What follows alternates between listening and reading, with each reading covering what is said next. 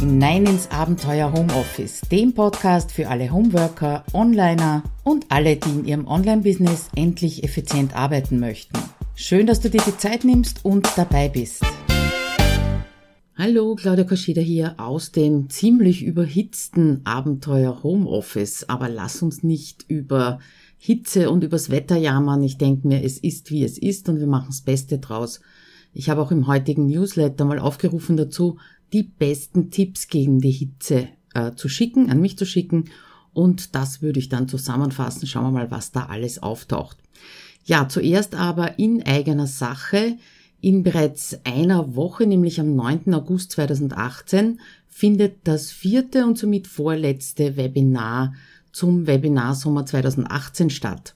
Ja, und was wäre ein Webinarsommer ohne Trello, beziehungsweise natürlich ohne ein Webinar zu Trello? Und nachdem ich die Basisinformationen ja erstens auf meinem Blog habe und zweitens auch schon ein paar Webinare dazugegeben habe, gibt's diesmal zwölf Hacks, die ich selber verwende. Das heißt, du hast dann natürlich auch Einblick in meine Boards, wie ich das Ganze organisiere. Und ganz am Anfang äh, werde ich mal so einen kleinen Überblick über Trello geben, damit alle, die dieses Tool überhaupt noch nicht kennen, auch so ein bisschen einen Einblick haben, beziehungsweise dann bei den Hacks mitkommen. Ja, das Ganze, wie gesagt, findet statt am 9. August 2018 um 11 Uhr und wie immer gibt's auch eine Aufzeichnung, die wird dann drei Tage bis am Sonntag am Abend online sein. Ja, das also zum Webinar Sommer 2018. Bin übrigens ziemlich geflasht. Ich habe mir nicht gedacht, dass im Sommer so viele Teilnehmer da sein werden bisher jeweils an die 200 und ich glaube, äh, sind natürlich mehrfach Anmeldungen da. Es waren so an die 546 distinkt gezählt, also einzelne Personen, die bei den Webinaren angemeldet waren. Also, lass dir das nicht entgehen und geh gleich auf abenteuerhomeoffice.at Schrägstrich Webinarsommer 18. Dann wirst du jeweils weitergeleitet zu dem Webinar, das gerade aktuell ist. Ja, und damit zum heutigen Thema, nämlich wenn die Liebe zu Trello nicht sofort entflammt. Das Ganze natürlich mit einem Smiley gesehen. Das ist heute so eine kleine Fallstudie von einer Teilnehmerin aus HomeSuite Office 2.0, die also wirklich ein halbes Jahr konsequent Trello verweigert hat, was jetzt nicht schlecht ist, also ich möchte das gar nicht werten, aber ich habe es witzig gefunden, dass sie inzwischen eine Power-Userin ist von Trello. Ja, wie der Weg von A nach B äh, vollzogen wurde von Stephanie, von der Teilnehmerin. Darum geht's heute und ich bin sicher, du kannst dir auch etwas mitnehmen daraus, äh, wenn es Tools gibt, die du zwar kennst, aber noch nicht anwendest. Ja, Trello ist bei mir am Blog ein großes Thema. Ich habe auch äh, einige Artikel dazu geschrieben und der, der am meisten geklickt wird, nicht nur von den Trello-Artikeln, sondern überhaupt von den Artikeln auf meinem Blog, das ist der, in dem ich 20 oft gestellte Fragen zu Trello beantworte. Ja, und dieses Schwert Trello auf meinem Blog ist so ein bisschen zweischneidig, muss ich ehrlich sagen. Auf der einen Seite ist natürlich schön, dass ich darüber sehr viele Besucher gewinne auf dem Blog. Auf der anderen Seite möchte ich natürlich für Homeoffice stehen und nicht nur für Trello. Ja, aber es gäbe HomeSuite Office 2.0 wahrscheinlich nicht, wenn es nicht Trello gäbe, zumindest nicht in dieser Form. Und äh, darum bleibe ich einfach dabei, dass Trello mein Haupttool ist und wirklich meine Zentrale ist neben dem Cockpit, ähm, mit dem ich alles organisiere. Ja, in HomeSuite Office 2.0 gibt es natürlich einige Tools, die ich vorstelle, die ich aktiv verwende. Also ich versuche nichts zu zeigen, was ich nicht selber aktiv verwende und was mich nicht unterstützt. Und äh, ja, nicht jedes Tool ist natürlich für jeden geeignet. Die Teilnehmer sind ja sehr gemischt in dem Programm. Teilweise haben sie gar kein Online-Business, sondern arbeiten offline. Und äh, die Stephanie, um die es heute geht, die hat auch kein klassisches Online-Business. Ja, sie ähm, arbeitet eins zu eins, entweder am Telefon oder persönlich mit ihren Kunden, hat regelmäßige TV-Auftritte, in, in denen sie die Kunden beratet und somit also nicht ganz klassisch online. Hat also zum Beispiel mit den Inhalten für den Blog oder fürs Bloggen im Allgemeinen gar nicht viel damit angefangen. Aber ich kann mich nicht dran erinnern, HomeSuite Office gibt's ja in anderer Form schon sehr lange, also ich kann mich nicht dran erinnern, dass irgendein Teilnehmer oder eine Teilnehmerin Trello so richtig außen vor gelassen hat, also verweigert hat. Ja, bis dann eben die liebe Stefanie Kralewski kam.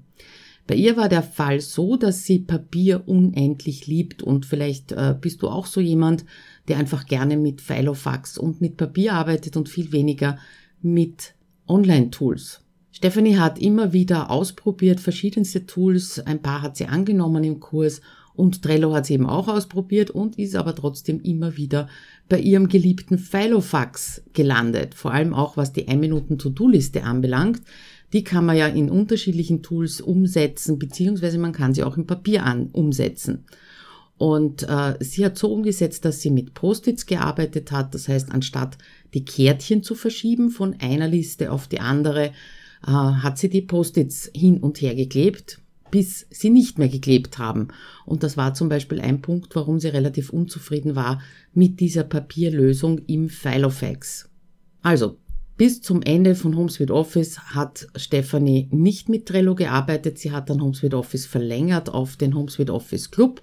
Und zu meinem großen Erstaunen kamen plötzlich in der Facebook-Gruppe Fragen zu Trello von ihr. Zuerst ganz einfache und dann habe ich an den Fragen einfach gemerkt, dass sie immer tiefer und tiefer in dieses Tool einsteigt und vor allem auch in die Workflows, die man damit umsetzen kann. Und darum habe ich sie natürlich gefragt, Stefanie, was ist passiert? Und sie hat dann im letzten äh, Mastermind-Meeting auch so begeistert von Trello erzählt, äh, dass ich jetzt ein paar Punkte herausgearbeitet habe mit ihr gemeinsam, die dir auch eventuell helfen könnten, umzusteigen vom Papier auf irgendein Tool, muss also nicht Trello sein, dass du dich eben für das richtige Tool für dich entscheidest und dann auch dranbleibst, dranbleiben beim Lernen, beim Umsetzen, beim Verändern deiner Arbeitsgewohnheiten mit Hilfe eines Tools. Was ist passiert? Erster Punkt, ein Tool trifft auf einen Workflow, beziehungsweise ein Workflow erfordert vielleicht ein Tool. Ich habe schon in einem früheren Artikel, nämlich Tools, wann ist es genug, Rufzeichen, Fragezeichen, mal den, diesen Zusammenhang herausgestrichen, nämlich den Zusammenhang zwischen einem Workflow, einer, einer Anhäufung von To-Dos, von Aufgaben und eben einem Tool. Und genauso war es bei der Stephanie. Sie hat ein Kalenderprojekt und zwar jedes Jahr. Und diesmal hat sie auch wieder mit einem Fotografen und der Grafikerin zusammengearbeitet. Und nachdem Trello ja auch fürs Team oder fürs Arbeiten im Team steht, hat sie mal damit angefangen, mit Trello mit diesen beiden Dienstleistern zusammenzuarbeiten. Ja, und das war eine große Erkenntnis. Erstens hat sie sich unheimlich viel Kommunikation per E-Mail erspart und äh, sowohl die Grafikerin als auch der Fotograf waren ganz begeistert von Trello. Also der Workflow und die Kommunikation ist durch Trello total erleichtert worden und auch was das Monitoring äh, des ganzen Projektes anbelangt. Ja, es weiß eben jetzt jeder immer, wer an welchem, an welcher Aufgabe, an welchem Punkt arbeitet, wann was fertig sein soll, wo jemand Unterstützung braucht. Also die ganze Koordinierung gerade von so einem Kalender ist auf jeden Fall wesentlich einfacher geworden. Auf der einen Seite hat der Fotograf die Bilder gemacht, die muss die äh, Stefanie aussuchen, sie muss Texte dazu schreiben und die Grafikerin setzt das natürlich dann als Ganzes als Kalender um. Unterm Strich haben alle denselben Wissensstand. Ja, und äh, nachdem sie das eben umgesetzt hat, war ihr nächst, ihre nächste Frage an sich selber, wobei kann Trello mich denn noch unterstützen? Ich habe Stefanie natürlich auch gefragt, warum es so lang gedauert hat, dass sie ähm, ein Projekt gefunden hat oder eine, eine Anwendungsmöglichkeit gefunden hat für Trello. Und ihre Antwort war, alles im Leben hat seine Zeit bestimmte Dinge, die funktionieren einfach nur zu bestimmten Zeiten und müssen bis dahin wachsen.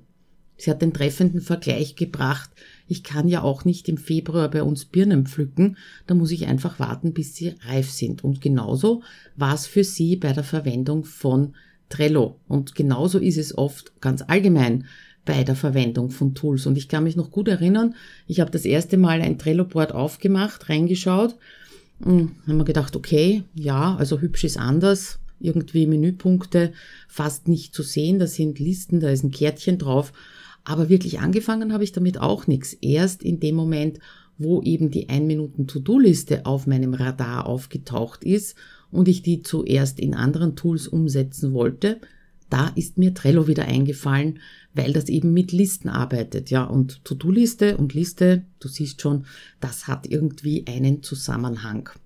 Was für dich wichtig ist, egal um welches Tool es geht, wenn du sagst, oh, das ist cool, aber ich weiß jetzt nicht, was ich damit tun soll, ist, dass du dich nicht dazu zwingst, das zu verwenden. Wenn du also das Gefühl hast, du bist noch nicht so weit und müsstest dir jetzt äh, gerade mit der rechten großen Zehe dein linkes Ohr kratzen, um dieses Tool eben zu verwenden, dann warte einfach ein bisschen ab. Parke es im Hinterkopf, die Zeit wird ganz sicher kommen. Und genauso war es wohl auch für Stephanie. Sie hat immer wieder mm, andere Fragen zu Trello gelesen in der Gruppe, immer wieder Hinweise in den Unterlagen natürlich zum Kurs gefunden und irgendwann hat's mal klack gemacht. Ein weiteres Argument, warum es so lange gedauert hat, war, man muss sich daran gewöhnen. Ja, und da muss ich ganz ehrlich sagen, da habe ich äh, im ersten Moment nicht wirklich viel damit anfangen können, mit diesem Argument, beziehungsweise ich habe es nicht nachvollziehen können. Und die Stephanie ist genauso wie ich mit Windows groß geworden. Und in Windows ist halt die einzige Möglichkeit, irgendetwas per Drag and Drop zu verschieben, indem man in den Explorer geht und da kann man halt Dateien mit der Maus nehmen und äh, kopieren oder ausschneiden und irgendwo anders hin verschieben. Das ist die einzige äh, Drag-and-Drop-Anwendung. Wenn du jetzt an Smartphones und Tablets denkst, da ist es völlig logisch und man macht es fast automatisch, dass man eben Dinge nimmt mit der, nicht mit der Maus, sondern mit dem Finger und woanders hin verschiebt. Das heißt, die, die Anwendung von Trello auf äh, einem Smartphone oder auf einem Tablet ist irgendwie intuitiver, weil man es eben mit den Fingern angreift. Aber das ist in Windows halt anders und das war eine Umgewöhnungsgeschichte für die Stephanie, dass das auch am Desktop geht beziehungsweise am PC geht. Das war irgendwie neu und darauf musste sie sich eben erst einlassen. Ja, unterm Strich, äh, was ist rausgekommen? Warum Power-User? Inzwischen in Trello. Was sind auch die Vorteile für die Stefanie? Also sie ist glühend begeistert inzwischen und unterm Strich hat sie mir gesagt, sie erspart sich unendlich viel unnötige Kommunikation. Sie hat ein sehr menschenlastiges Business und das kennst du vielleicht auch, wenn du den ganzen Tag Termine gehabt hast, äh, gesprochen hast, zugehört hast, dass irgendwann mal so dieser, dieser Kommunikationspool leer ist, den du zur Verfügung hast. Das heißt, du willst oder kannst einfach am Abend äh, nicht mehr kommunizieren und auch nicht diskutieren und vor allem nicht diskutieren mit der Familie zum Beispiel. Das hat sie als Beispiel genannt. Sie macht also jetzt in einem Trello-Board einen Essensplan. Und früher war es immer Diskussion mit den Kindern, was wird denn gekocht? Da hat also dem Großen das eine nicht geschmeckt, dem Kleinen das andere nicht geschmeckt. Und so sind halt Diskussionen entstanden. Und die auch noch täglich, weil sie keinen Essensplan hatte. Den macht sie jetzt im Trello-Board. Da haben auch die Kinder Zugang dazu. Und die Kinder können somit sehen, was jeweils am Mittagstisch oder Abendtisch geplant ist. Und sie hat gesagt, sie können auch Kommentare dort hinterlassen, wenn sie etwas zum Beispiel nicht besonders oder besonders toll finden. Ja, und damit ist die Sache fix und keiner diskutiert mehr drüber. Außerdem hat ihre Haushaltshilfe auch Zugang zu diesem äh, Essensplan oder Haushaltsboard und äh, da sind die Rezepte drin verlinkt und somit weiß auch jeder, was man einkaufen muss beziehungsweise was gekocht wird. Zusätzlich zu diesem äh, erleicht zu dieser Erleichterung bis Einsparung von Kommunikation ist es einfach so bei ihr, genauso wie bei mir und vielen anderen Trello-Usern, dass Trello so ein bisschen äh, das Gehirn ersetzt unter Anführungszeichen. Ja, wenn du jetzt durch deine Wohnung gehst und dir fällt irgendetwas auf, ui, das Fenster ist schmutzig, dann versuchst du das im Hinterkopf zu behalten, damit du beim nächsten Mal dran denkst. Und äh, das erspart sich die Stefanie zum Beispiel auch durch ein Haushaltsboard. Zudem hat wiederum die Haushaltshilfe Zugang. Und wenn ihr irgendetwas, also der Stefanie irgendetwas auffällt, was in der Wohnung gemacht gehört, dann kann sie das dort gleich loswerden. Und nicht nur im Privatbereich, natürlich auch im Businessbereich, wenn ihr zwischendurch irgendetwas einfällt. Sie sieht ein schönes Foto, sie sieht einen guten Spruch, den sie äh, sich aufheben möchte, dann landet das eben übers Handy auch sofort am Trello-Board. Und das entlastet das Gehirn. Ja, das entlastet einfach, äh, wenn du nicht ständig irgendwelche Kleinigkeiten dir im Hinterkopf behalten möchtest. Ja, somit kann sie nichts vergessen. Haushälterin weiß ganz genau, was zu tun ist und sie wird entlastet, um an wichtigere Dinge als an das schmutzige Fenster zum Beispiel zu denken. Ja, übrigens, Haushaltshilfe, gutes Stichwort, das habe ich also besonders toll gefunden. Die Haushaltshilfe ist so begeistert gewesen von Trello, dass sie jetzt für jeden ihrer Kunden genauso ein Board angelegt hat und über dieses Board auch immer kommuniziert mit ihren Kunden, wenn die natürlich mitmachen wollen nur. Aber selbst wenn sie es nur für sich hat, dann weiß sie ganz genau, was ist bei welchem Kunden zu tun. Finde ich also total klasse, dass jemand, der Trello verweigert hat, dann auch noch andere anzündelt, Trello zu verwenden. Ja, was ist das Fazit dieser Geschichte? Hm, schwierig. Ich versuche es mal in zwei, drei Sätzen zusammenzufassen. Gib dir Zeit, gib einem Tool Zeit, damit ihr beide zusammenwachst. Und lass dich nicht davon verleiten, dass jetzt ein Tool extrem cool ausschaut oder witzig ausschaut oder Spaß macht. Wenn du keine Anwendungsmöglichkeit hast, dann wart einfach ein bisschen, die Anwendungsmöglichkeiten kommen schon. Gerade wenn du äh, beginnst im Homeoffice zu arbeiten oder im Homeoffice beginnst, deine Arbeitsabläufe zu optimieren, beginnst im Team, dir ein Team aufzubauen, gerade das sind so Wendepunkte, die dann unter Umständen ein Tool notwendig machen. Ja, und wenn du diesmal doch im Hinterkopf Trello hast, dann ist das natürlich eine tolle Geschichte. Also wie gesagt, gib dir Zeit und dem Tool, damit ihr beide zusammenwachsen könnt. Ja, das war die Fallstudie unter Anführungszeichen Stephanie und Trello. Es muss nicht immer Liebe auf den ersten Blick sein. Und nochmal der Hinweis, am 9. August 2018 um 11 Uhr gibt's zwölf Trello-Hacks für Einsteiger und auch Fortgeschrittene von mir. Ich freue mich, wenn du beim Webinar dabei bist. Und bis dahin wünsche ich dir alles Liebe und ein bisschen Abkühlung im Homeoffice. Bis dann, ciao.